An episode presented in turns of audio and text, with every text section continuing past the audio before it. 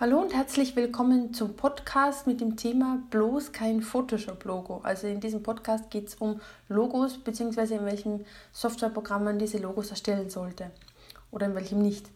Äh, es gibt Grafiker, die Logos in Photoshop erstellen und die Kunden von diesen Grafikern haben dann über kurz oder lang große Schwierigkeiten mit dem Logo. Das müsste nicht sein, wenn man das Logo gleich in der richtigen Software erstellt und zwar in einem Vektorprogramm, zum Beispiel Adobe Illustrator. Aber welche Probleme gibt es denn eigentlich, wenn man ein Logo in Photoshop erstellt?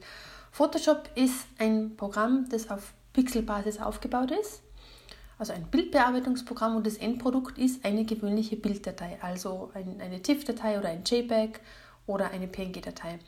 Und wenn Sie schon mal eine Bilddatei, zum Beispiel ein JPEG, stark vergrößert haben, wissen Sie, wie das dann aussieht. Das Bild pixelt und schaut einfach furchtbar aus.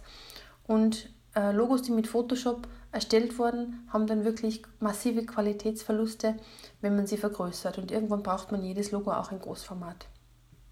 Ein anderes Problem ist, ähm, wenn man das Logo, das in Photoshop erstellt wurde, farblich ändern möchte. Zum Beispiel, man braucht es in, ein, in einfärbig schwarz oder in einfärbig weiß, der Schriftzug zum Beispiel. Dann muss man wirklich Pixel für Pixel arbeiten. Ein sauberes, rasches und effizientes Arbeiten eine Farbänderung beim Logo in Photoshop ist wirklich kaum möglich. Am Ende hat man dann immer ein Pixel, was nicht verfärbt wurde und man, man sieht es dann leider auch.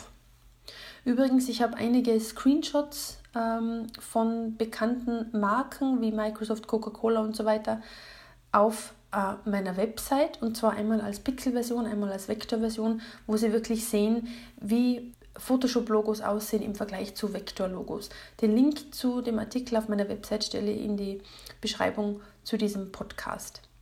Der Export von einem Photoshop-Logo in eine JPEG-Bilddatei erzeugt immer einen weißen Hintergrund. Also jedes JPEG hat immer einen weißen Hintergrund. Das geschieht auch beim JPEG-Bildexport in Adobe Illustrator, aber das Platzieren von einer Vektor- Logodatei auf einem farbigen Hintergrund ist nicht nur frei von Verpixelungen, sondern auch frei von diesem lästigen weißen Hintergrund.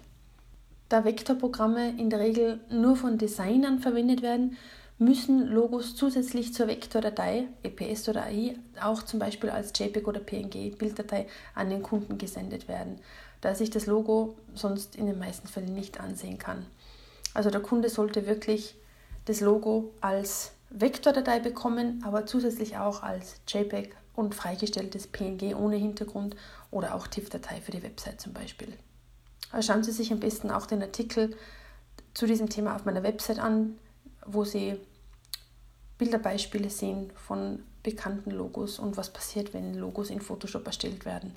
Der Link dazu ist in der Beschreibung zu diesem Podcast.